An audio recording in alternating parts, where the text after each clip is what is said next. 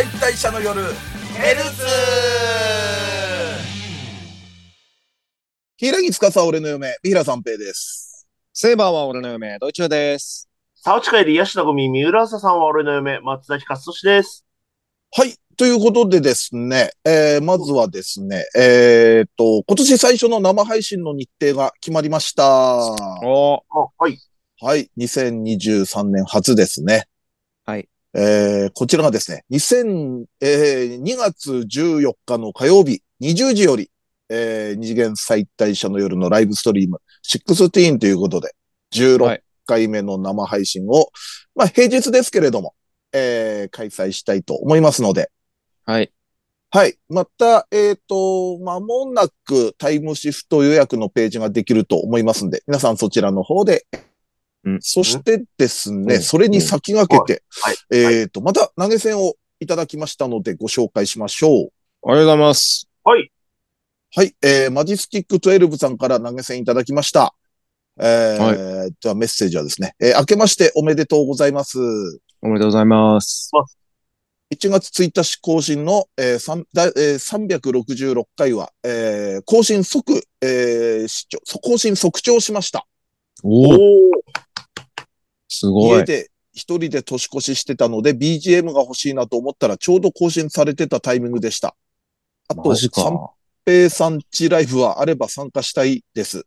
えー俺の家の家賃も4万3000円ですということで、えー 同じ家賃、同じ家賃ということでありがとうございます。ありがとうございまありがす。とうございます。はい。ということでですね。まあ、こんな感じで投げ銭いただいたらメッセージ紹介いただ、えーさせていただきますので、よろしくお願いいたします。ありがとうございますお。待ちしてます。さあ、ということでですね。えーっと、まあ、今年初になる、えーまあ、今季アニメ、冬アニメをそろそろ語っていこうということで、はい。はい。では、えーっと、ドイチューさんから、今週はお願いいたします。えーっと、期待作でも言ってましたが、うんえーもう一本。はい。はい。まあ、女子柔道もののアニメなんですけれども、うん。めちゃめちゃ良かったんですよ、僕。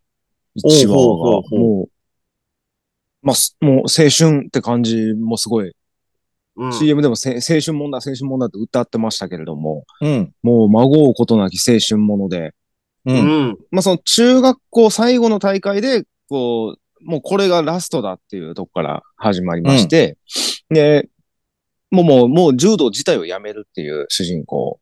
うん。で、えー最後の大会だからまあ一本決めてくるわ、みたいな感じで。で、どうやらもうなんか、先輩らもいなくて、中学校もその二人だけ、幼馴染みたいな、メガネの女の子と二人だけの、で、団体戦みたいなのやってるから、もう一人負けたらもう負けが確定するみたいな。うん。うん。でも、でもそんなん関係なく、まあもう最後の、最後の柔道だから、もう一本決めてくるよみたいな感じで行くんですけど、で、そこでまあ、対戦相手とすごくいい試合をするんですけれども、うん。結果、んこう、投げて、技ありやったんですけど、その友達が、わあ、やった一本だ一本だって騒ぎすぎて、え、マジで？って喜んだら、後ろから、あの、首絞められて失神するっていう。技ね。技。そう、そう。技ですよ。そうね。ただただ、あの、暴漢に襲われた方だったんで、今の。首絞められて失神したんですよ。その言い方、その言い方なのよ。で、まあ、一本負けするんですけど、うん。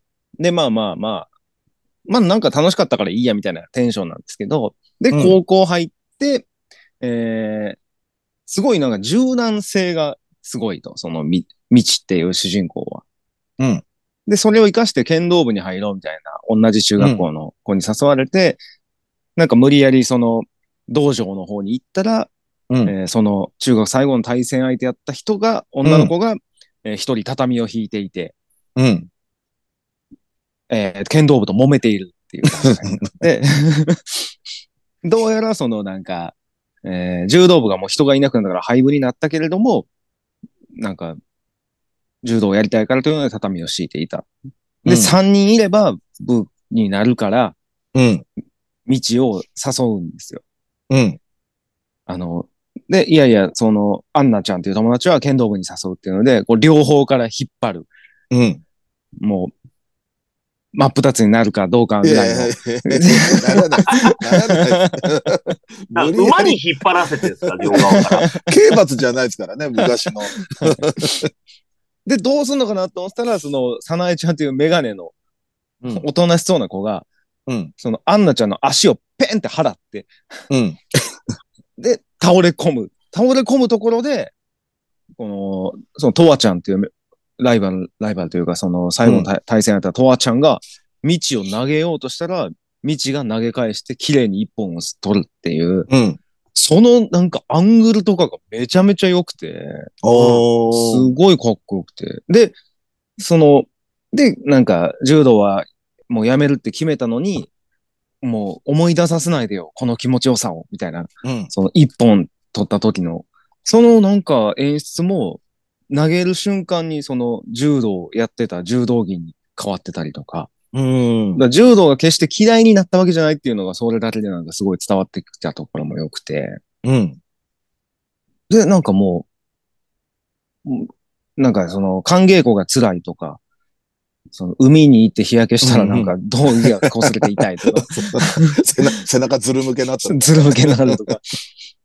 な、さなえももう一回やろうよ、あの、もう海も行かなくていいじゃない。うん海は行く。日焼け止めめっさ塗るっていう。海は行きたかったんだって海は行きたかったっていうね。いや、でもなんかすごいいい一話やったなと思って。うんうん。で、もう青春じゃないですか。その、もうほんまに一年生だけのうん。部を始めるみたいな。うんうんうん。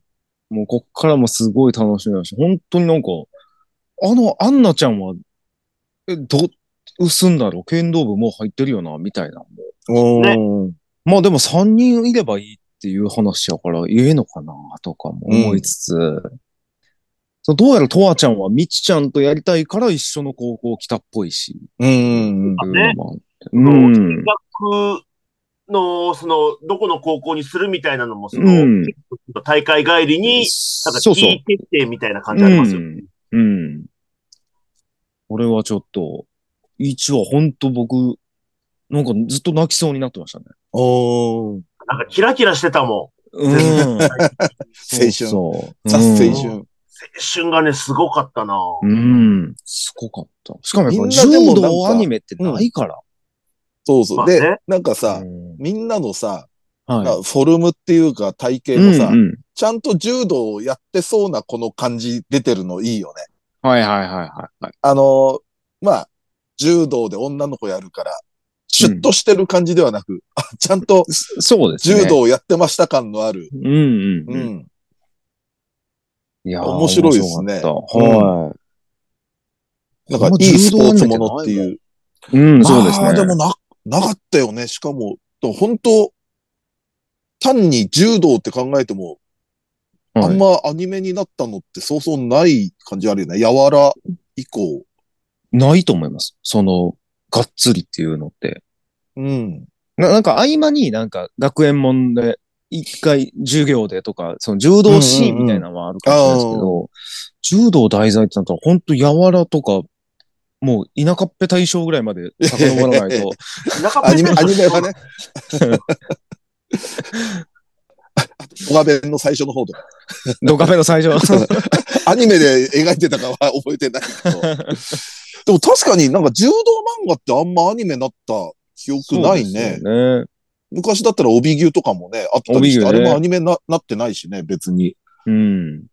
そっか。あれもちょっとオディ、オディビュー感ありますよね。その中学校で対戦したやつとうんうん高校で一緒になるっていう。うん。うんのもで、それこそ柔道部ない高校にみたいなね。高校行ったら柔道部なかったって感じだったから、そうですね帯牛も。うん。いや、もうちょっと、たまんなかったですね、1話。うん。はい、最高でした。了解しました。もう一本。はいさあ、じゃあ次は松崎さん、お願いします。はい。えっと、僕の、えっと、ツイッターのタイムラインで、うんあの、一番1話でざわざわしてたのが、うん。あの、うんお兄ちゃんはおしまいだったんですよ。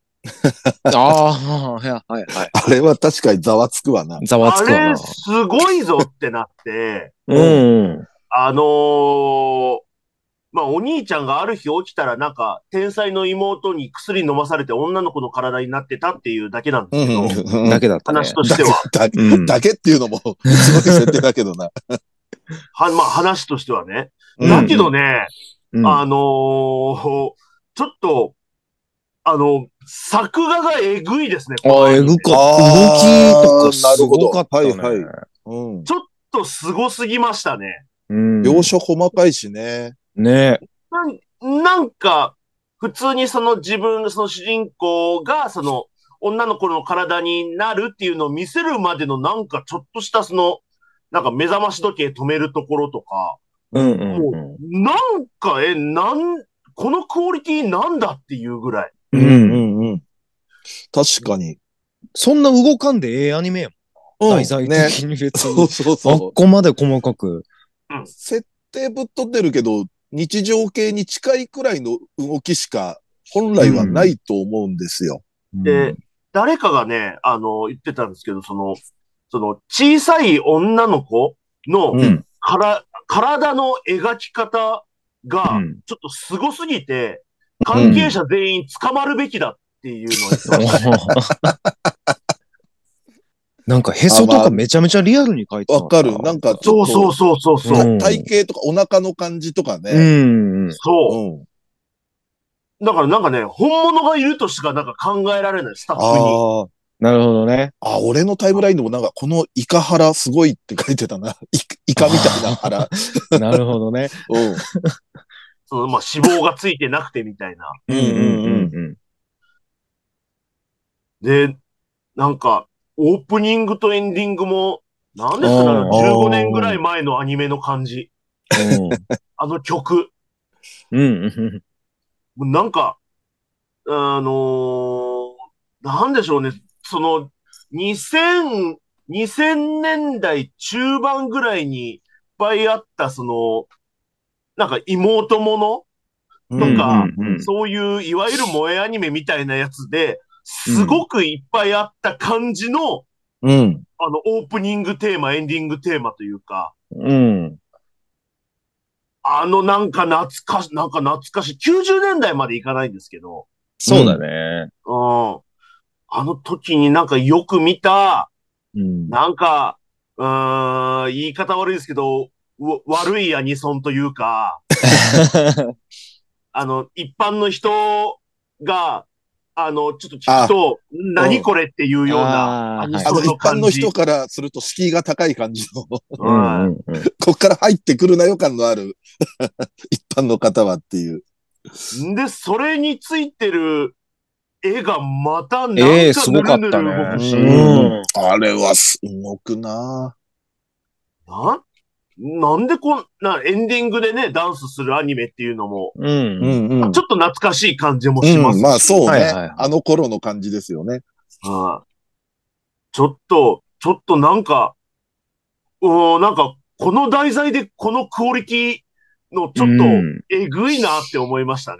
だうん一個一個、なんつうのかな、可愛く、可愛く見せる、なんだろう、生、生めかしく見せるみたいのの、うん。うん。ね、作画が、すごい、なんか、アイキャッチとかでも、はいはいはいはなんか、えっ、と、あの妹ちゃんが足を、なんか、椅子座ってて足組み替えるみたいなアイキャッチが確かあったんですけど、い。うん。そことかもなんかアイキャッチにここまで動きいるくらいの、なんか、細かい足の組み方でしたよ。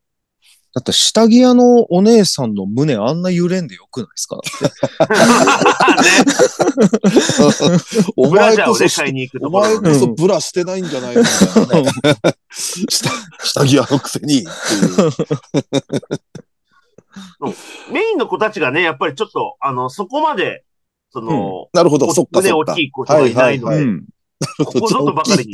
なんか、多少水を大得た人が出てきた魚みら、多少大人が出てきたら、これは動かさないとになるんですかね。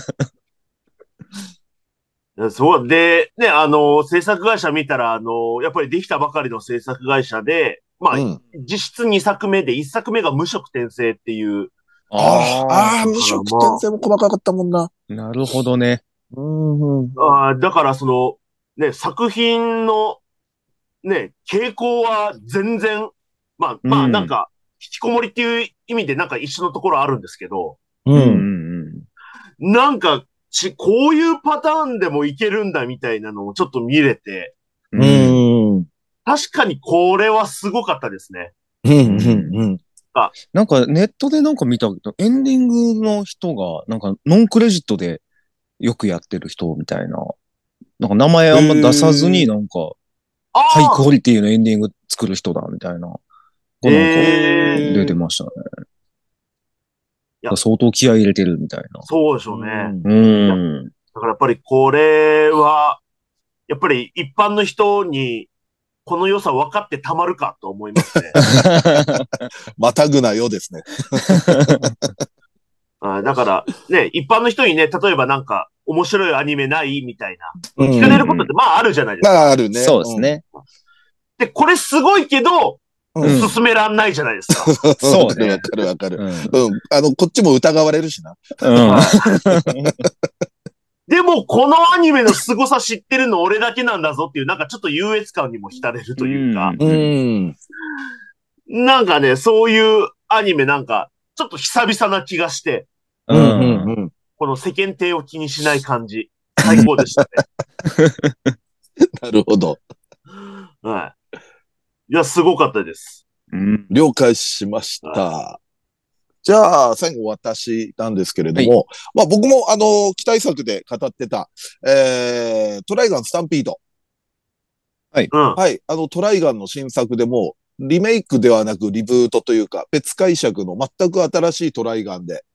うん、で、まあ見たんですけれども、あ、やっぱりもう面白かったなっていうのが、まあ率直な第1話の感想で。うん。で、結構やっぱり大幅に設定とかは変えてたりはするんですよね。まあ単純に前作で言うとヒロインが2人いたんですよ。まあメイン女性キャラが。はいで、1人はまあメリルっていうキャラで、まあ今回も登場してるんですけれども、うん。前作では、まあ前作というか旧作ではですね、まあ保険協会の外交員っていう設定だったんですけれども、今回は、あの、新人の、まあ新聞記者みたくなってまして、それがバッシュを追っかけてるっていう。うん。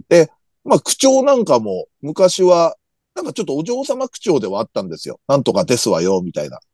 うんもうそれが割とまた普通の、まあ女の子というか、元気のいい、まあ少年っぽい女の子みたいな感じになってて、だかうんらキャライメージもちょっと、まあなんとなく大人、大人でもないけど昔は、その、若干大人っぽい女性の雰囲気だったのが、今回どっちかというと、また子供だな、この子みたいなうん。感じの印象で。で、まあもっと言うと、前は相棒にミリーっていう女の子がいたんですけれども、まあ今回はそのメリルの相棒がもうロベルトっていう、もうこれ完全な新キャラでおっさんになってて、うん。で、まあミリーに関してはもしかしたら後で別の出方するのかもなって思ってたりもするんですけれども、うん。まあその新キャラのロベルトっていうのも、まあちょっと渋さもあったりして、で、隠されたキャラ背景とかもありそうで、なんかね、こう、新しくなってるから、まあ原作なり旧作なり知ってるんだけど、まあ、違う展開だからこそのワクワクもあるわけですよね。うん。あ、俺の知らないトライガンだっていう。うん。この感じなんかあれだな、なんか感じたことあるなと思ったら、なんか、劇場版エヴァの、新エヴァの、その、歯除波球の歯見た時の、あの感じにもちょっと似てんなっていう、知ってるはずのトライガンが、あれ？結構変わってきてるっていう。うん。で、やっぱり前アニメやってた時はまだ原作もや、同時進行だったんですよ。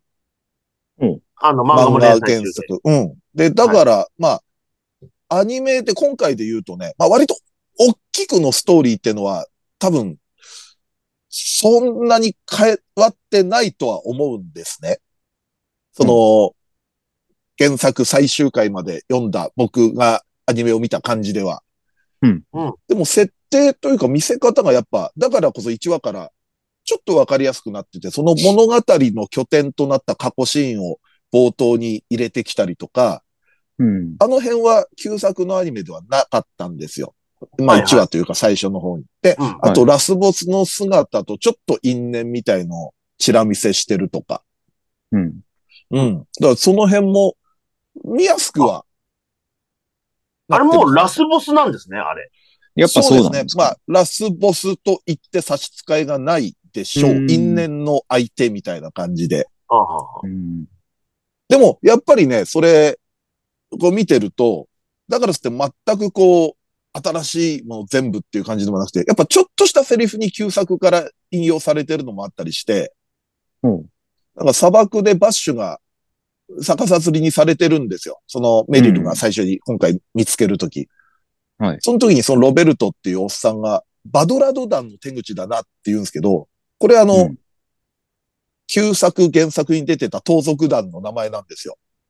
うん。だもしかしたらまあ今回にも出てくるのかもしれないですけれども。はい。あ、なるほど。ちょっとあの盗賊って一応存在するんだと。あの世界に。うん。で、あとでもちょっとここはまたひねってきてたのが、バッシュを追ってくる憲兵がいたんですけど、はい。で、それをなんかあの、あ、ジュライ憲兵だみたいなことを言われてるんですが、このジュライっていうのが町の名前なんですね。町っていうか都市。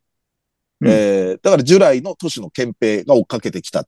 で、はい旧作ではもうそのジュライって都市はないとこから始まってるんですよ。ロストジュライ事件っていうのがあって、で、それは物語の開始のずっと前にバッシュが絡んで大都市が消失したっていう事件で、でも、あ、今回はそのまだジュライって都市が存在してる、現存してるんだみたいな、ちょっとそういうね、あのーちょっと昔の作品を知ってる人からすると、なるほど。ちょっと面白い感じにしてるなと。うん。であとはやっぱ 3D の 3DCG の出来えぐいですよね。ああ、そうですね。うん。もう劇場版かなって思うくらい、これテレビで毎週やんのってくらい、うん、レベル高いなと思って、うん。で、そのバッシュを追ってきた憲兵と決闘するんですけれども、バッシュとその憲兵が。そはいの憲兵がそのクラスター爆弾っていうのを上空に発射して、上空からめちゃくちゃな数の弾が降ってくると。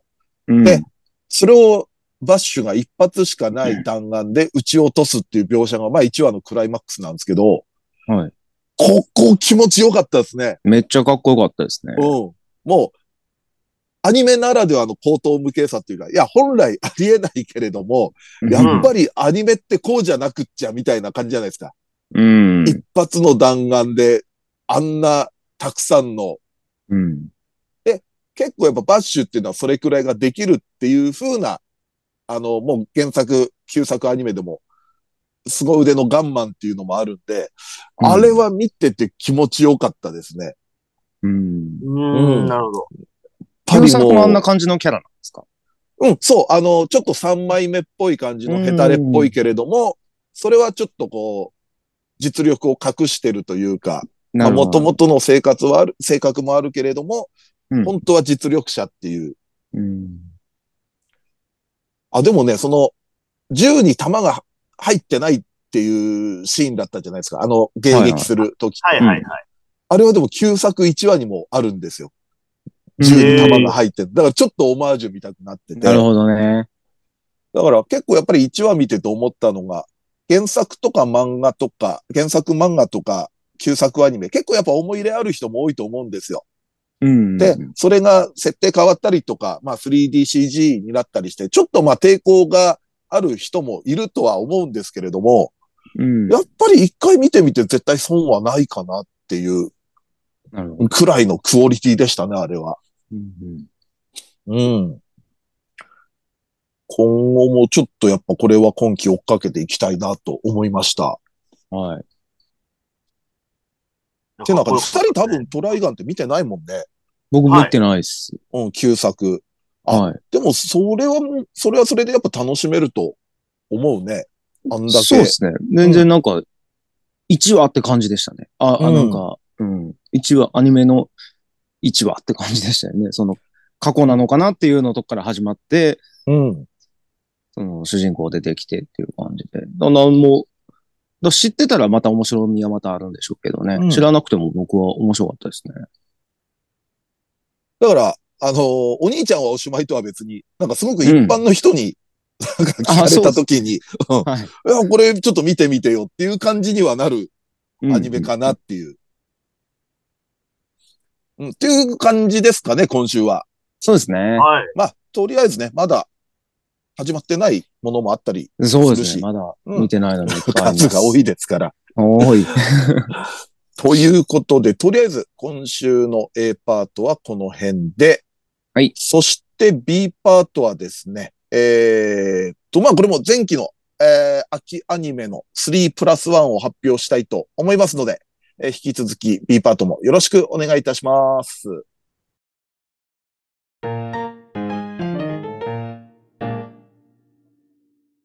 前期2022秋アニメ3プラス1発表よ発表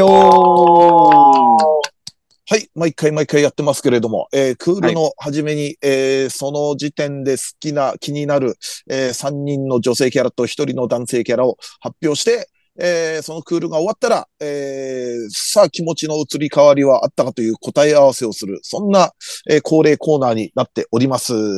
はい。はい。はい。そしてですね、えっ、と、まずは、じゃあ、その、えー前期の秋アニメのクール頭に、えー我々が発表したキャラを、えー改めてご紹介しましょう。暫定を。はい。暫定ですね。はいえー私、三平三平は、えーはい Do It Yourself から、ヤサクレイ。はい。そして、えー、機動戦士ガンダム水星の魔女から、ニカ七浦。はい。そして、不徳のギルドから、エノメ。えーうん男性キャラは、女性化した僕を騎士様たちが狙ってます。えー、あると、カッコ女体化前。はいさあ、そして松崎さんは、スパイファミリーから夜フォージャー。うん。チェンソーマンからマキマ。あえー Do It Yourself から、えー、スリデミクコと、プリンですね。うんはい。はい。そして、A プラスワンは、スパイファミリーで、えージャンプラの CM で出てたダミアン・デズモンド。はい はい。なるほど。そして、ドイチューさんが、えー、Do It Yourself から Yourself。うん。転生したらケンでしたからフラン。はい。えー、ボッチザロックから山田亮。うん。えー、そしてプラスワンはクールドジ男子から、えー、市倉楓。はい。ということになっておりますけれども。うん。さあ、ではキャラ変わったのかというのを発表していきましょう。まずはは、いドイチューさんから。はい。えー、ドイツ中の、えー、3プラス1は、えー、はい一人目。えー、4人はそれぞれ嘘をつく、立花大佐。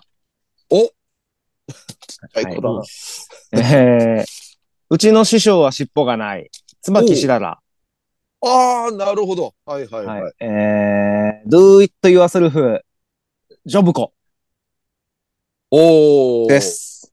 はいはいはい。なるほど。はい。じゃあ、松崎さん行ってみましょうか。はい。えー、っと、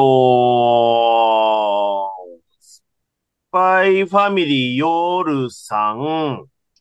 うん。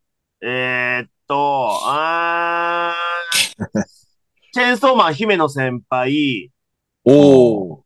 えー、まあ、これ今期に入れようかな。えっと、伊勢川おじさんのエルフさああ、おー、なるほどなるほど。ん。もう終わってないけど。そうなのよ。まあね、確かに 終。わそってないけど、うん。そうなるともう、来期言うことになっちゃうんで、確かに。うんうん。ここで言っときます。はいうん。了解です。あ、あとですね、ごめんなさい。さっきクールドジ男子、あの、変えてって言いましたけど、ハヤテの間違いでした。あ、ごめんなさい。はい。さあ、それじゃあ私、三平三平行きましょう。えー、私、三平三平は、えー、一人目、ボッチザロック PA さん。おお。えー、二人目、不徳のギルド、エノメさん。おうそして三人目、万世街の九月うーん。なという三人になりました。るほど。では、おのおの、解説をお願いします。立花大佐は、うん。あのー時折すごくかっこいいんですよ。わかりますね。お時折というか、まあ、大人ですその、うん大人ですしね、多分あの人。そうなんですよ。その大佐の時すっげえかっこいいんですよ。なんかやることがいちいち。うん。あの、福ちゃんっていうなんか化け物を生み出してしまった時に、はいはいはいはいはい。その化け物がこう、千代さんかな誰かわーってこう、誘うんですよ。あ、お襲うんです、わーって。うんうん。それをガッて止めて、おいたが過ぎるよっていうセリフが めちゃめちゃかっこよくて。おお。あと、翼とデートする会が、はいはいはい遊園地に行く会がはいはいはい。あるんですけど、その時の髪を下ろしてる時がすげえかっこよく、可愛くてわかる。わかる。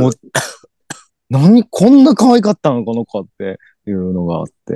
あの子髪下ろした方いいよね。ねえ、めちゃめちゃ可愛くて。でなんかそこもなんかすごいかっこよかったんですけどね。うん。礼を言うよみたいな 言い方あが。あの、いつもとキャラと違うから。あのデートいちいち大人だったな、立花大佐なんか。ちょっと冷めてるところ含めて。相手してやってるっていそうう。そうそうそう。そこも嘘つくんやっていうところが面白かったんですけどね。そう、4人はそうそうですね。大佐は良かったです。うん。で、えー、シララ。うん。意外といえば意外でしたね、チョイス的には。もうシララは完全にもう口調ですね。ああ。はいはい。なんとかなのだわっていう言い方が、もういちいち好きでした。うん。うんうん。あと、なんかまあ、あんまり、なんかね、まともじゃない感じも良かったし、なんか抜けてたりもずれてたりもするんですけど、なんかすごい一生懸命頑張ってるところも可愛かったし。ちょっとちょろいところもあるよね。最初はちょっと先輩っていうことで、豆田にうんうんうんね、はビシッと言ってたけど、なんか割と懐かれたら、い。そうですね。そんな変すごいに、そう一つも見せなくなったっていうか、めちゃめちゃ面倒見るっていう。そうそうそうそここにいればいいのだわとかすぐ言っちゃう。う。自分ちにね。うんもう可愛かったですうね。んうん。で、ジョブコは、うん。まあ、ああいうの好きなんですよ。うんうん。ちっちゃい天才。うん。はい。そうですね。まあもう、なんか、ずっと可愛かったですね、ジョブコは。うんうん。あの大量に持って帰ったスコンブをどうするのか。とか、いろいろ。結構さらっと帰っちゃったんでね。そうですね。まあそうね。ううんん。なんかそこもまあちょっとかっこよかったですけどね。見送りには来ないでみたいな。うんうんうん。でもなんかたんまにその小学生、年相応感も出すっていうところもなんかまた良かったし。ちょっと、うん、ずっと好きでしたね、ジョブコは。うん。いや、最初から言ってたもんね、ドイツ、ジョブコ、ありみたいな。そうですね。うんはい。ジョブコは入りましたね、やっぱ。うん、でも悩みましたけど結構。まあこの3人かなってとこでしたね。いやー、そう、だから暫定の3人もさ、捨てがたいところがあったりすそるから。それはなんですよ。困りますよね。フランも良かったんですよ、ずっと。うん。うん でもそうですね。はい、こんな感じになりました。了解です。じゃ松崎さはい。まあ、夜さんは、ん。うん。あの、揺るがないですね、えーこれは。うん。この間、えーっと、だからこの間までやってた話で、えっと、夜さんの多分最終的な活躍で言うと、あれですよね、あの、酔っ払って、うんあの、ロイドさんにあの、なんか、蹴りを思いっきり食らわせて気絶させるっていうのありましたけど、なんか、顎に単行部みたいなのできてましたけど、うんうん。うんだから、なんでしょうね、やっぱり身体能力強い、なんか敬語のああいうキャラっていうのはやっぱりなんか好きだなと思いましたね。うん。でも別に自分が強いっていうことを別にね、そのひけらかしたりとかそういうわけではなく、そううんうん。ついつい出ちゃう、うんバカさというか。はいはいはい。なんか2期は結構ずっと引け目を感じてるみたいな感じでしたもんね。そうなんうんか、ちょっとしたライバルじゃないですけど出てきたみたいな。不ああ、まあまあまあそうそ。うみたいそうそう。だから酔っ払ったきっかけもそこっちゃそこだもんね。そうですね。うん。なんかまあそうですね、なんか可愛い部分、うん。あの、おもろい部分が、うん。面白い女っていう部分が出てきたうん 出てきてましたね、今期も。で、姫野先輩はね、単純にビジュアルがめちゃめちゃ好きなんですよ。ああ。シタバコが好ョートカット、きだしね。そう、うんショートカットの巨乳。うん。えーで、いやー、す、いや、すごかったですね。素晴らしかったですね。う。うんん。あのーちょっとね、あのーあの、ゲロ中シーンはありましたけど、まさかの一番エグかったシーンですね、チェーンソーマンで。一どん番でしたなシーンよね。りも、どんなシーンよりもエグかったですね。やっぱ前期の中で一番、前、去年のアニメの中で一番エグかったんじゃないかなっていう、うん。ね。そんな、そんな気もちょっとするキャラクターでしたけど、でもまあ、見た目のいい女ですから、うん。姫野先輩は。ななんか、散り際もかっこよかったな、なんか。いや、すごかったな、あれ、びっくりした。で、アキくんに対する思いも、ね。うん。か。うん。いやあれはかっこよかった、姫野先輩。そう、かっこよかったんだよな。なんか、うんそう、暮らしてるところの、ちょっとあの、あのーなんか朝起きてみたいなシーンがあったり、その、姫野先輩がいなくなる、あの、同じ話数の冒頭の部分とか、なんかその、一人暮らしの、なんかだらしない感じみたいなのも、うん。すげえ良かったんですよね。うん。生活してるところがいちいち、なんか良かった。うう。ん。うん。はい。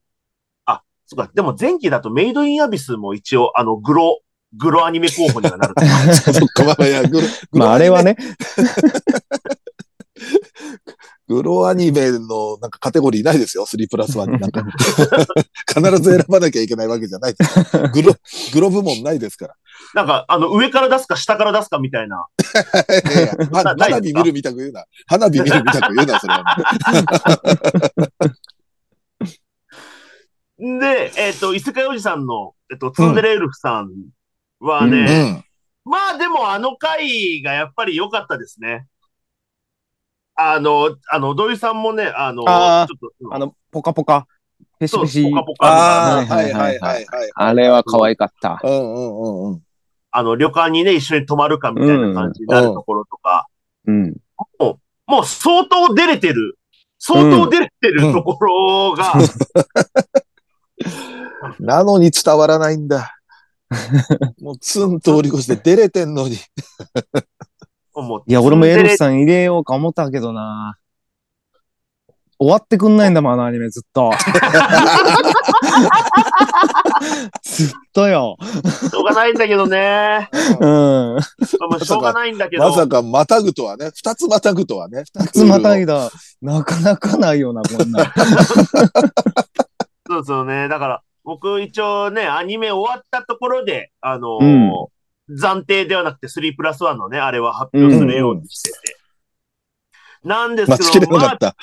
そうですね。これ、待ってると本当に、13話だけ放送した、あの、来期の、来期とか今期か、はい。に言うことになっちゃうんで、さすがにそれは、うんってなるだろうなと思って、うんうんもうここで出しました。なるほど。確かに、いい判断だと思います。うんそのなんか、不憫さと、不憫さも、伝わらない不憫さもいいし、あの、やっぱりその、主人公のおじさんとなんか一緒に戦うみたいなシーンもやっぱりかっこいいし、うん。かっこいい。うん。そう、戦闘シーンはね、もともと強いですから、このツンデレールさん。うん。そのね、あの、バトルシーンのかっこよさと、そのツンデレの不憫さう。うんん。がやっぱりすごく良かったですね。う。うん。うんん。うん。という3人です。はい。了解です。で、私は、まずまあ、一人目、ボッチザロックの PA さん。まあ、これは、うん。もう結構、行ってきましたし、そうですね。でも、この番組のせいでなんか、もう自分の中では多分、悪い言葉で言うとキャラ崩壊はしてますよね。なんかもう、男の子キャラだみたいなことがなんか、はいあの、この番組の中ではもう、ちょっと確立されてしまったみたいな、悪い番組ですよ、これ、本当に。PA さん出るたんびに、あれどっちやったっけってなってましたよ。そうそう そんなわけはないのにね。うん、でもやっぱ、ね、まあそこまでね、まあ一期というか今回のあの、ボザロでは掘り下げられなかった部分もありますけれども、だからこそちょっとミステリアスな彼女が、なんかこう、いろいろ想像もできてよかったです。うん。昨日も下北のシェルター前のアルスコでライブだったんですけれども、やっぱちょっとこう思いを馳せてしまいましたね。なんか、あの階段降りるともしかしたら PA さんがみたいな。うん。うん。で、二人目、これがこい今回唯一変わらなかったんですけど、不徳のギルドの江ノ目さああ。はいはいはい。ん。やっぱでもその、つまあ、月さん以降と言ってもいいかもしれないんですけども、やっぱあの手の人妻キャラは強いですね。なんか、好好きで。すね。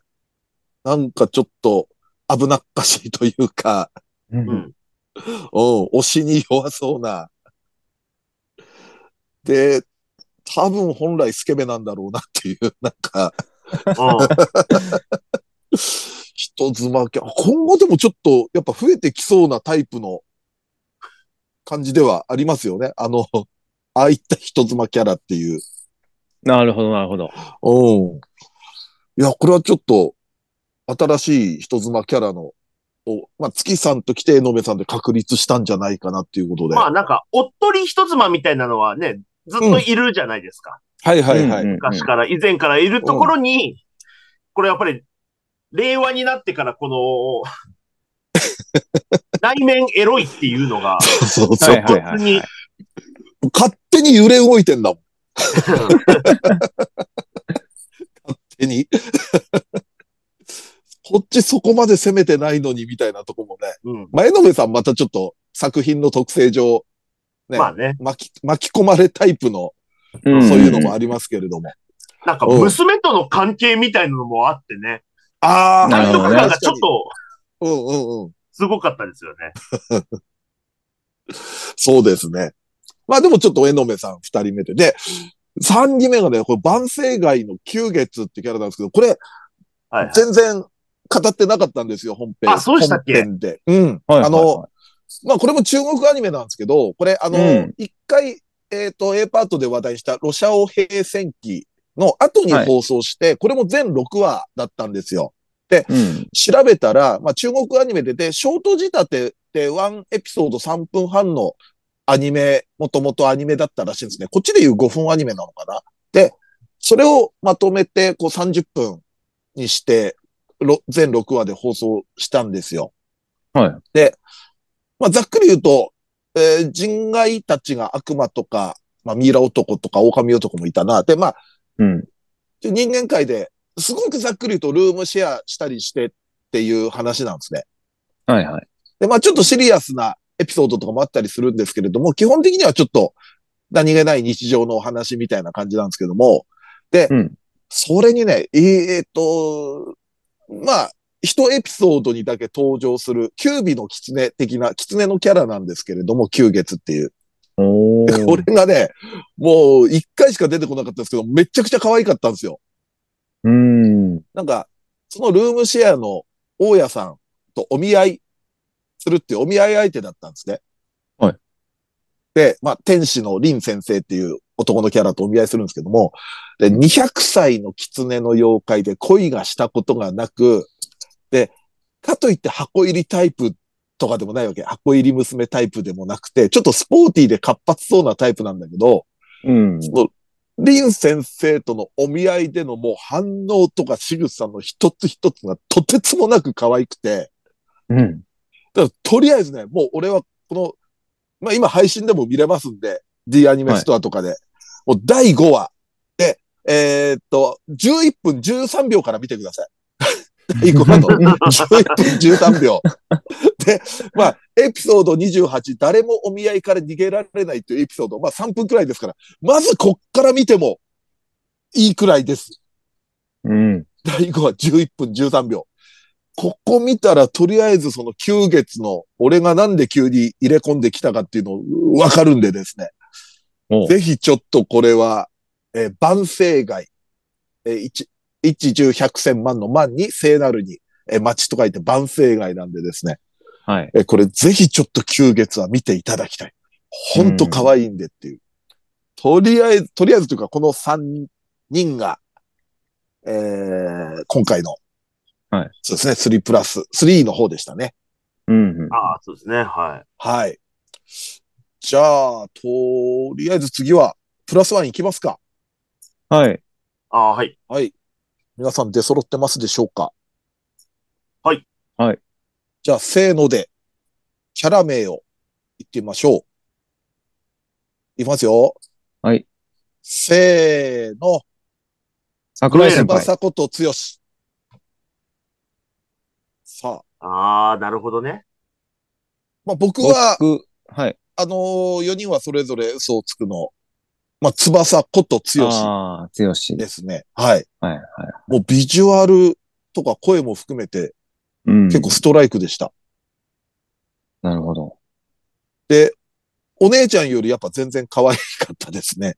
そうですね。それはありましたね。まあなんかそうなんだよな。うんうん。全然強しでしたね。あの、あの双子。ちょっと俺も後半でもちょっともう、疎外感みたいなのがもう見てらんなくなりそうになりましたけどね。やっぱその、たまに強しで来た時に、うんうん。翼っぽく喋りかけた時の、全員がドン引きしてるやつとか、悲しかったな、あれ。なるほど。はい。僕は桜井先輩、ああ、えっ、と、宇崎ちゃん。んの、うん。そうですね。こまあ、うーん、前期の、あの、結構話が動いていた感とかも、うん、うん、うん。あの関係性がやっぱすごい誠実ですよね。不器。用だ。うーん、うんそうですよね。もう、なんか、う、宇崎ちゃんへの、花ちゃんへの行為を、うん行為にき、自分の中の行為に気づいた瞬間に、そうそうそうそう。もっとちゃんとしなきゃダメだって。大好きやんでした、本当 お父さんと同じ気持ちになりました？結婚を視野に入れてる感じのもう、ね。いややっぱいい男ですよね桜井くんは、そうですね。うんああ、なりたいくらいの男ですよ。うん。他にはね、あの、化け物みたいなのがいるらしいです。そうそうそうそう。そうそうね。あれは。さあ、えっとで、松崎さん。あ僕が、うんえっと、えっと、あれですね、あの、グエル君。あの、あの、水星の魔女、機動戦士ガンダム水星の魔女のグエル。はいはいはいはいはいはい。まあ、そうですね、あの、今のところ全く報われる気配のない、うん。あの感じの不憫さが今ちょっとピークに達してますね。あの、最初はね、もうただ単に嫌な嫌なやつ。やつっていうあれだったけど、もう、あの子一番人気じゃない？水星の魔女で。いやー、すごかったですね。一番の萌えキャラではありますよね。不憫萌え。はで、ちゃんとしてんだよな。なんか家で寮出た後、ちゃんと名前隠して働いてたりとかさ、なんか素性隠して働いてたりとか。い。はい。でね、あの、ようやくその第一クールが、あの、ちょっと年またいで、先日、まあ先週ぐらいか。あの、一応第一クールの、えっと、最終回迎えて、うんはいはまあ、不憫なので。あ、そっか、俺最新、最新回っていうか見てないや、それ。そん、あやっぱ不憫でした。あの、えっとね、あの、あんまり笑える感じじゃない不憫でしたね。ついにそこまで、前までちょっと笑えてたのに、あの不憫さが。いや、ちょっともう、なんかここまで来ると笑けるっていう、なんか微笑ましい、微笑ましくはないですね。もう。微笑ましくはない。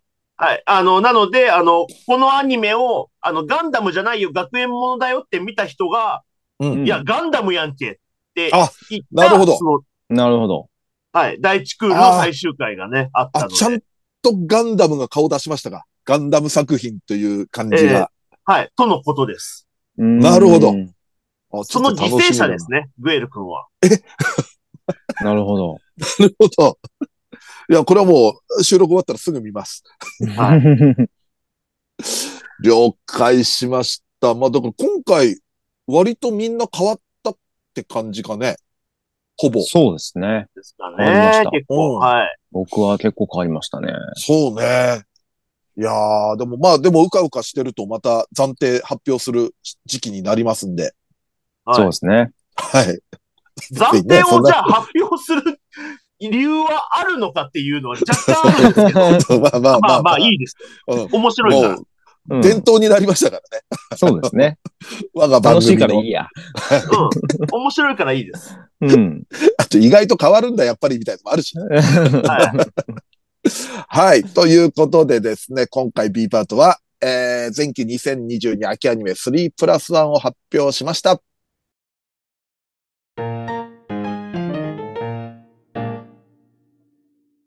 はい、エンディングです。はいで。は、いろいろ、えー感想やら寄せられたご意見なども読んでいきましょう。はい。えっ、と、こちらはですね、えっ、と、メールでいただきました。20歳ネーム水野江さん。おえー第367回で秋葉メイド戦争最終回についての三平さんのお話を聞いて納得。ナギを撃ったメイドは第1話で蘭子に襲撃された店のメイドだったんですね。えーまた山のすすめで話題になった一口羊羹は私も日々仕事の合間に食べています。甘さが空腹によく効きます。うん俺も結構食いますね、これ。コンビニで売ってると。えーね。さあ、えっ、とあ、じゃあ、こちら。ツイッター読んでいきましょう。はいえー最終回は Do It Yourself が綺麗に終わってよかった。えー1月期はガチの柔道っぽいもう一本に注目と。うん。さあ、次。えー2022ベストアニメでは、キセコイ出会いもん、えーラブライブ虹ヶ崎学園スクールアイドル同好会が良かったと。で、うんえー、キセコイは2期決定したし、虹ヶ崎は今期虹4が始まったから、あ、ちょっとその4コマのやつをアニメうん化になったってやつですね。うんえーだから、出会いもんも2期はよっていう。だからじゃない。あなた基準になる。あなた基準じゃないです。でも見たいね、出会いもん2期は。見たいですね。うん、やってくれるとありがたいんだけれども。さあ、そしてですね、ライブに関してのご意見などもいただいております。おはい、えーと、こちらはですね、ライブの来やすい曜日は、火、水、木であるとありがたいです。土日であれば昼間がいいですという。なるほど。うんそういうようなご意見もいただいております。だからやっぱり週末がやっぱり厳しいっていう方もいらっしゃる。そうね、逆にそうなんだね。やっぱ金曜とかって、明日休みだからって感覚で来る感じでもないんだな。うん、逆にもう、もう予定木が入ってるかもしれないですね。週末のあなるほど夜とかは。確かにね、他のイベントとも勝ち合うしね。うん。うん。さあ、そして、もう、えっ、と、最近話題の、えー、三平自宅同人誌配布イベントに関して、えーイベントで提供してくれる同人誌や漫画に、どんなも、漫画もあげることになってんの？イベントで提供してくれる、お待て待てみたいなこともあるけれども、えーイベントで提供してくれる同人誌や漫画にどんなものがあるのか、あらかじめ情報がある方が人が集まりやすいかと思います。確かにね、目録的なね。でももうう、それすらも今できないからな。うっと、さあ、えーこちら、えーえーまあ、いつ行くかみたいのはシフト労働なのでいつでも行きやすいです。日程は早く決まってるほどありがたいです。まあ三平さんの家にはす、三平さんの家にはすごく行きたいです。う ん友達んち来る感覚じゃねえ。えー最大リュック2杯分くらいもらいたいです。おおおありが映画のたいですね。ねえ。その人にはぜひ来てもらわないと。うん。あ、かと思えばこういうご意見もありますよ。えーはい同人誌配布以外に何かイベントがあるとかならわかるんですけれども、ただ同人誌を配るだけなのに 入場料的なものを取るのは意味がわかりません。意味がわかりません。一冊ももらわなくても入場料は取るってことですよね。さすがにそれで参加する人はいないんじゃないですかと。こういうようなご意見も来てますね。なるほどね。はい。まあ、でも俺んち見れると思えば、とか言っちゃったりして。いや、まあまあ、我々プライベート3人で、あだかんだはやりますよ、なんだかあ、トークはしますか？うん。っていうような感じには今なってますけれどもね。そうまあでもいろいろ。ろ本当ご意見もらえるとね、参考になりますんでですね。うん。はい、はいぜひぜひ。はい。そして、これ最後、えー、アニメ実況の感想ですね。えー、ガラスの仮面4話、1話もすごかったですが、4話で月影先生がネットをかけられて平然としてるところに、もうここだけでおかしいもんね。ネットをかけられて平然としてるところに、唖然としました。病院行けとか警察案件なのでは、と、ツッコミが追いつきません。その後も、今なら大問題になるであろうシーンのオンパレードで逆に笑えてきました。すごいアニメですね。というはいその後、実家から送られてきた服を全部燃やしましたからね。いや、もう、本当にすごいですよ。はい。なんかこうぜひ見てほしい。時代のね、年月で熟成されたワインのような形になってますんでですね。はい。ぜひぜひ皆さんもガラスの仮面、2005年版ですか、あれは。ぜひ見てほしい。えー見ていただきたい。はい。はい。ということで告知ですね。まあ、さっきも言いましたけれども、えーっと、2月14日火曜日に、えー生配信がありますんで、そちらもよろしくお願いします。お願いします。そして、そちらの生配信のアーカイブなどがすべて見れるニコニコチャンネル二次祭アニメ実況。こちら配信月2回、月額550円で、えー、登録できますんで、こちらの方も、視聴の方もね、もしあの、あれだったら本当前説だけでもいいんで、見ていただければと思いますんで、はいよろしくお願いします。ぜひぜひ。そして、はい。VTuber ユニットメルコネさんとのコラボも YouTube 配信されております。えー基本的には毎週金曜20時更新になってますんで、こちらの方も。またね、この間収録もしてきましたんでね。はい。はい。あの、ぜひぜひ皆さんこちらの方も、えーチャンネル登録などよろしくお願いいたします。お願いします。ボス。えーこのラジオはツイッターでの感想と宣伝を求めております。ラジオを応援したいなと思われましたら、番組を聞いての感想、オタク話など何でもツイートしてください。ツイートする場合は、ハッシュタグ、ひらがなで二次祭をつけてください。えーツイートは番組内で取り上げますが、ツイートの場合は基本的にお名前は明かしません。この番組のリスナー数、知名度を増やすため、番組関連の話題をバンバンツイートしてください。そして、2歳メンバーへの質問はメールで募集しております。質問のほか、B パートでやってほしい企画のリクエストなど、嫁といるとこ見ましたよのコーナーでは、先日、お嫁さんとどこどこでお見かけしましたが何をしてたとこだったんどうしようか？という、嫁と一緒にいたのを見かけた場所を募集しております。投稿は2歳ヘルツメールフォームまで送ってください。こちらは随時募集中。質問が溜まった頃にコーナーをやりますのでよろしくお願いいたします。さらに番組 CM スポンサー募集。